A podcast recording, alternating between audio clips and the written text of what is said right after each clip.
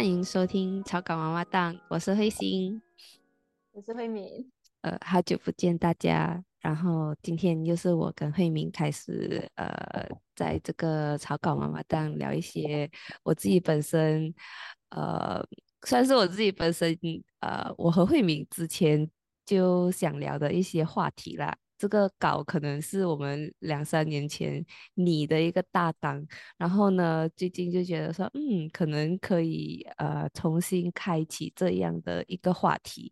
然后今天主要讨论的一个话题呢，其实是呃之前呢我们拟的稿其实是讲关于风格和美感，就是到底什么是风格。然后这个风格带来的美感，还有等等之类延伸出来的话题。至于为什么现在突然间又想要去讨论这个话题呢？是因为呃，之前我是想要讨论一些，比如说仿制，不是仿制，仿一些外国元素的一些呃风格。然后我就觉得说，可能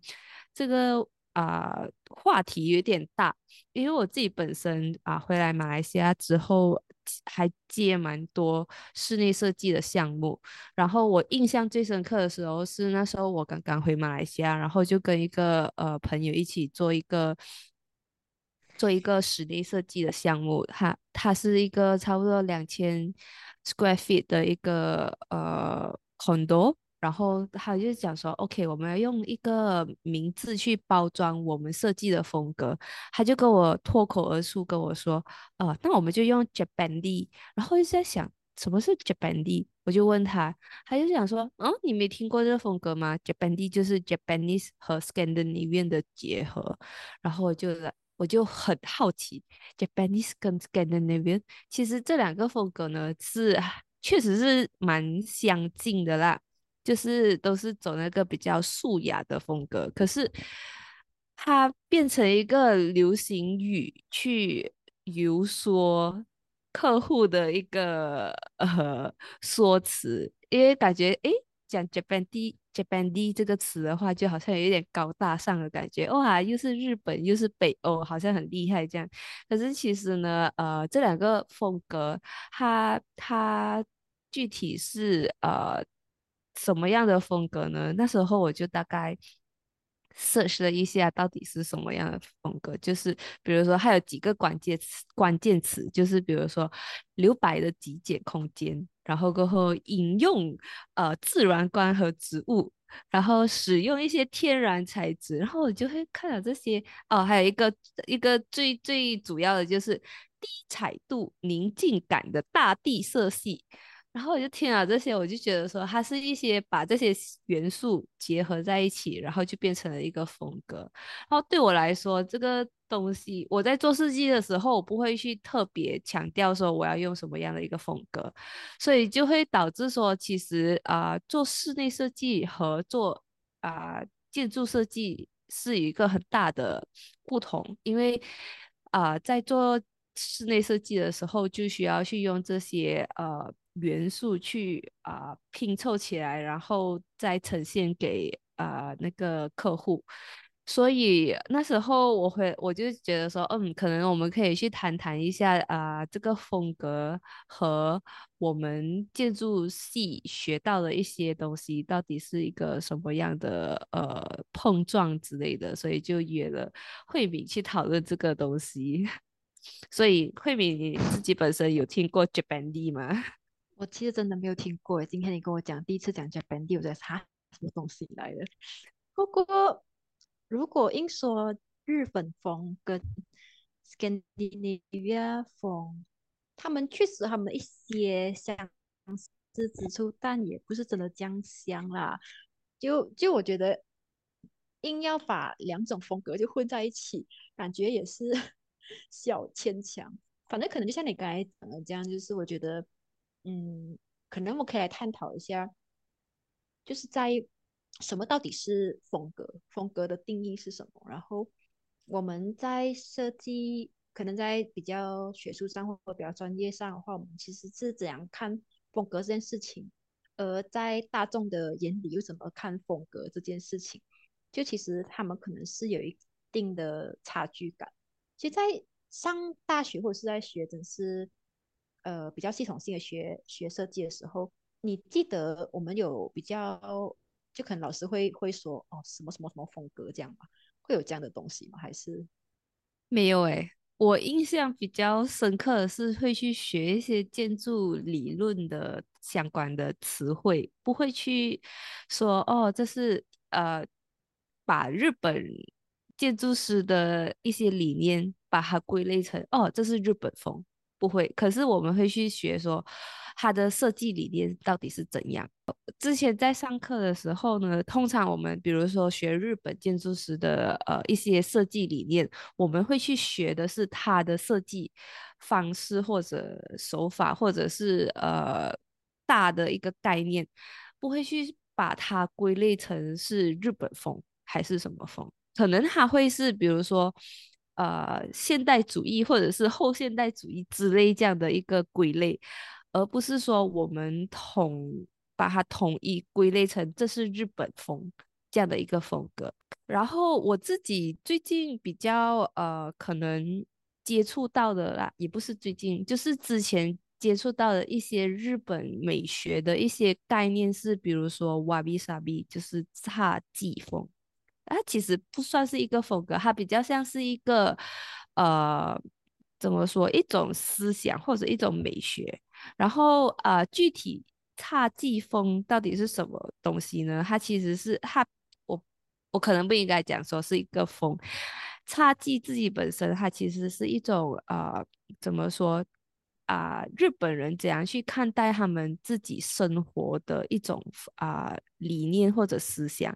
然后呢，他们是把他们是非常这个侘寂其实是非常强调在不完不完美中发现美，然后去接受。啊，自然的生死循环，简单来说，它就是一个呃，就是去强调说不完美的事物会更有意义。然后这个东西呢，你就可以从他这个思想去反映他们的设计手法。这样的话，他们的，比如说他们近期比较极简主义的那种呃设计和呃。的建筑的话，这样你就会觉得说，哦，这个东西是合理的，因为他们把他们自己啊日本人的生活方式引用在他们的设计手法，所以我就会觉得说，哦，OK，可能那时候我们在学的啊这些日本建筑师的这些啊所所谓的侘寂风，其实是反映了他们自己本身日本人的一个生活美学，而不是说，哦。这个是一种呃，用色调或者是物品可以堆叠出来的一种风格，对。嗯，其实我觉得之前认识 Wabi Sabi 这东西，让我比较印深印象深刻的两个例子，就是像在呃，他们说很多日本庭园嘛，其实他们有一种一种说法，就是他们不会要求万事完美，所以可能有时候反而是他们在把整个公寓可能庭院打扫干净之后，他们就会去把树摇一摇，让几棵树叶落下来，这样他们才觉得这样才是一种美学。甚至还有一种我觉得印象最深刻的那个例子，就是呃日本的那种，他们就是有一种碗，就是它打碎之后，他们用一种金金色的那个呃原颜料把它粘回去，然后反正成为一种艺术品。就我觉得这两个是很好的去反映瓦比萨比这个这个理念。而讲到回刚我们呃大概刚才会有提到那个建筑风格或设计风格，我觉得其实，在可能在学术上比较大层面，我们会学到通常都是比较，比如是一个时代的一个背景带来的一些改变，可能是 Art Deco，可能或者是呃那个那个时代，或者是可能是像呃有一阵子那个叫什么来着了？Oh my god，那个他们很多很多文艺复兴的时候。文艺复兴叫什么来着？不是不是不是，文艺复兴。Gothic，哎，不是啦。Renaissance，文艺复兴是 Renaissance。嗯，就是文艺复兴时代的时候，他们其实是一个时代背景，就是可能那个时候突然大家都觉得我们我们的世界已经很混乱了，然后可能他们就突然很引起很多艺术家，甚至可能是那个时代的。个背景，让他大家觉得我们应该要有更多的呃艺术激发，然后他们开始就去做一些很细腻的设计，然后甚至到后期就是呃就是 contemporary 或是 Bauhaus 出现的时候，也是因为一个时代背景，可能是因为战争，因为呃人们突然觉得哦我们我们可能要更极简的去做一些设计。然后才开始出现了一个时代的一种风格，然后嗯，当然也有 modernism 嘛，这种就是甚至是可能一些比较 experimental，突然就大家觉得哎，可以做这个，可以研究这个，就是每个时代一种一种一种改变，就像现在可能我们统称叫现在这些很夸张的一些新时代建筑叫 contemporary，然后但是这些就是很大方向的去归归类一个时代的一个。可能算是也我不能不知道是可以什么是风格，是一个时代的一个艺术的设计理念方向。然后，嗯，可能是吧。就是，但是如果你就是很片面的就说一个地方可能哦北欧风或者是日本风，其实，在大众眼里也不觉得完全是错误啦。就是可能对于他们的理解来说，确实他们有一种特别的。呃，风格就是对他们来讲，就这个是一个很 distinctive 的一种，他们看就是哇，这个是来自这个地方的一个一个风格。可能我们看就啊，巴黎 style 就是巴黎的建筑都有这个样子。但是可能如果去细细的探查的话，每一个这些所谓，他们可能有一种可能更统称的是一个地方建筑的一种设计吧。就是他们那那时候会有这样，可能是因为从很久以前的那个他们他们当初以前的人。他们当地的一些文化，或者是他们的一些艺术，嗯，学就是教育到他们文化、他们的宗教，任何的一种生活习惯，或者是可能是很多的空气、天气的天气跟当地的一些呃 element，然后导致他们形成了这样的一种艺术氛围。然后可能这些通常都是连接在一起的，不只是在服装上、文化上，呃，可能碗啊、碟啊。绘画作品啊，也当然也会反映在建筑上面。所以像日本也好，所谓的巴黎也好，马来西亚也好，就我觉得他们这些当地的这些都是他们自己特殊有的一些氛围。而就像刚才提到，就是日本风这东西，我觉得反而比较有趣的是，最近好像会提到母鸡风这个东西。对，就是就是很多人在做室内设计，现在开始很多人就讲母鸡风，对你有你有客户提起这个东西吗？有啊，就是其实我不是特特地的啦，就是我设计手法就是有比较多那种木的元素啊，然后过后家具可能放了一些木材质的家具，然后那个色调比较啊比较温和的那种，然后过后他们就讲哦这个，然后又摆摆这样，他们就会这些。其他人看到了我的设计，他们就会讲说：“哎，你这个设计很木屐风耶。”然后过后我就来，呃呀，我只好我我只能顺从他们，因为我也不知道要怎样去用一些更学术的东西去反驳他们，因为我怕等下我就感觉就很装逼，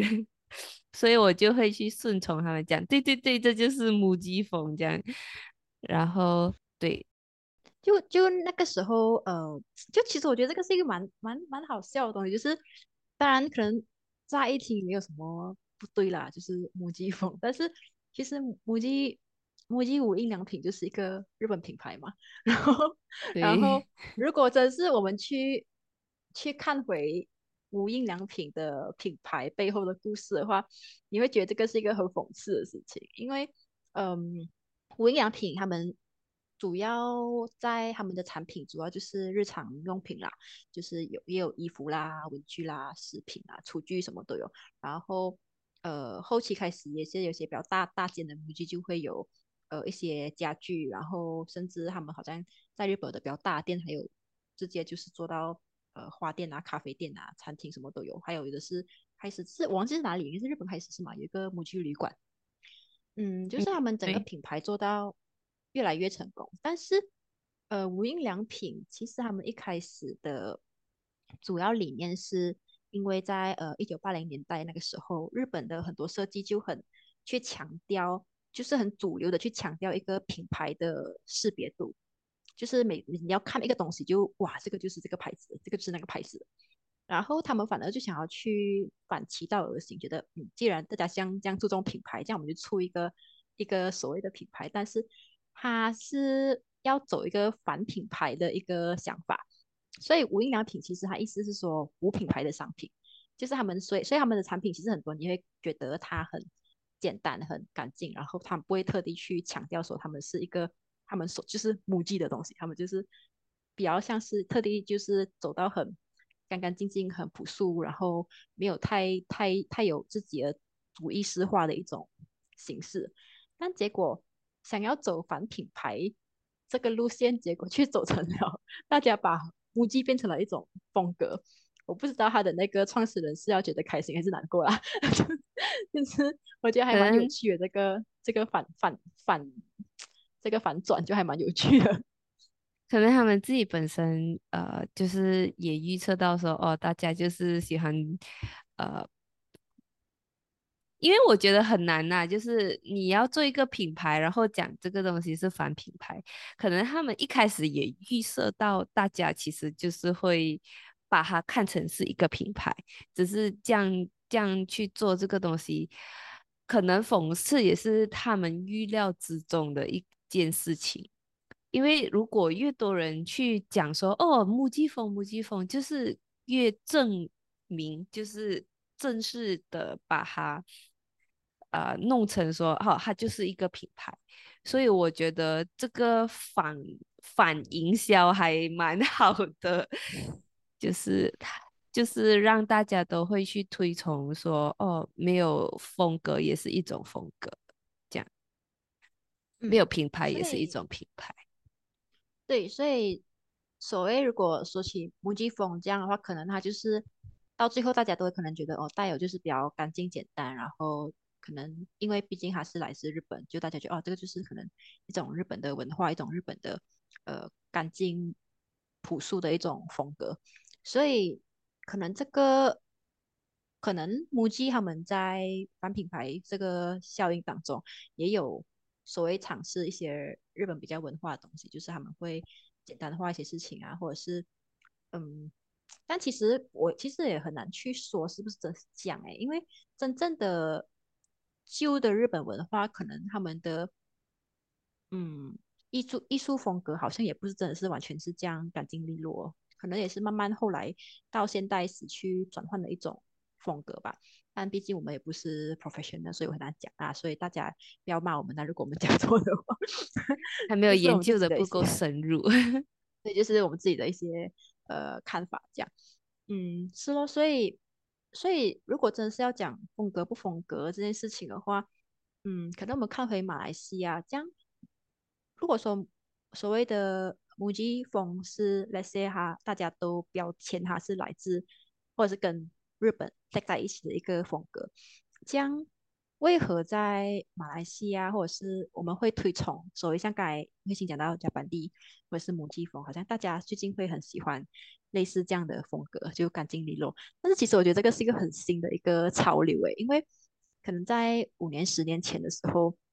如果你说你要做室内设计，你做这样的风格的话，会给他骂的嘞。人家觉得哇，干净利落的东西，你看上去好像你没有做任何东西这样。哈，你给我一片白白的墙，就两两个两个浅浅的那种浅色系的那个那个桌子这样，然后全部都白色，这样我怎么要请设计师？但是但是现在人就可能开始会 appreciate 说，哎，其实简单或者是干净也不是一个这样容易去达成的事情，所以。是咯，我觉得风格这件事情是一个还蛮、蛮、蛮根据时代、根据一个一个就是个人的一种 preference 去谈的东西。只是日本风在马来西亚到底合不合适？但是如果说马来西亚要做一种室内设计风格，这样我们应不应该去借用所谓？参参照外国这些加班地啦，还是什么母鸡啦，还是所谓的 Scandinavia 什么什么风格这样？你你怎么看这件事情？我觉得好像我之前一开始提到了，就是日本的这些风格啊，他们其实是从他们自己生活去延伸出来的一种美学，就是说这个风格是从内心延。延伸出来的一个东西。所以，如果说我们自己本身就不是这种生活习惯的话，那我们去呃把这个设计用在我们的生活中，那是不是适合我们的？比如说，呃，我自己本身就不是一个呃，可能啊东西就会马上收拾，做用完了的东西就会马上收拾，我可能放到我觉得烦躁过后，我才会去收拾这个东西。受这种极简风的话，可能就不太适合我。可是呃，可是我自己本身就可能在做设计上的话，我就是会让，比如说啊，它乱。可是是乱中有序的那种，这样的话，呃，可能这种风格比较裸露的风格会比较适合我，而且呃，其实，在马来西亚最近还蛮，其实是我们那时候工作的时候就还蛮流行的一个风格，就是 unfinished design 的风格，就是那个设计好像没有做完的风格。可是其实这个风格可能比较像是，呃，之。也是在那个现代主义延伸出来的一个呃主义，我觉得是一个主义啊，它不算是一个风格啦。那个那个主义是叫粗犷主义，就是我们知道的，我们上课的时候读到的 brutalism。而 brutalism 为什么是 Park and 的？为什么 brutalism 会是在 modernism 底下的一个分支的原因，是因为 brutalism 推崇的是就是不要去做任何在啊。那个材质上不再去做任何的修饰，比如说它是砖墙的话，就让它是砖墙，不不用再去抹一层那个叫什么 plaster 哈，就让它是砖墙。然后呃，如果它是混混凝土的材质，那就让它是那个材质。为什么？可能这个东西。对马来西亚来说，会是一个比较适合马来西亚的风格。为什么我会那么觉得的原因，是因为马来西亚可能就是会会比较多啊，还是什么？然后呃，我们可能跟外界的连，就是大自然、热带雨林的连接会比较紧密，所以我就会觉得说，哦，可能。这样比较呃粗糙的呃完工的方式，不会让你去发现说哦墙上有灰尘，因为我觉得如果你涂白墙的话，那个蜘蛛网或者灰尘粘在白墙上，你是可以看到非常明显的。然后比如说地板的话，我可能会比较倾向于是那种呃碎石的那种地板，因为这样的话也是。那个灰尘看起来不太明显，可是可能有一些人就会觉得说，哈，地上要是那种发亮的呃白砖或者是呃浅色砖，这样的话地上看起来哪里肮脏就可以看到。所以我就觉得说，在材质的选择上，应该是由你自己本身啊的一种生活方式去延伸出来的一种呃。选择，而不是说当下流行日本风，所以我就把我的地板铺成木木元素的材质，然后呃，你就会发现说，哦，木材质其实呃不太适合，呃，就是过了几年，可能又有开始一些呃声音啊，还是什么东西，这样你可能就会到那个时候，你就会觉得很烦躁。可是，所以我自己本身会觉得说。他他日本风适不适合马来西亚人？我不敢很笃定的去说是还是不是。最重要的还是你回归到你自己本身的一种生活习惯。如果说你是希望说在视觉上有这种效果的话，那你可以去选择这种风格。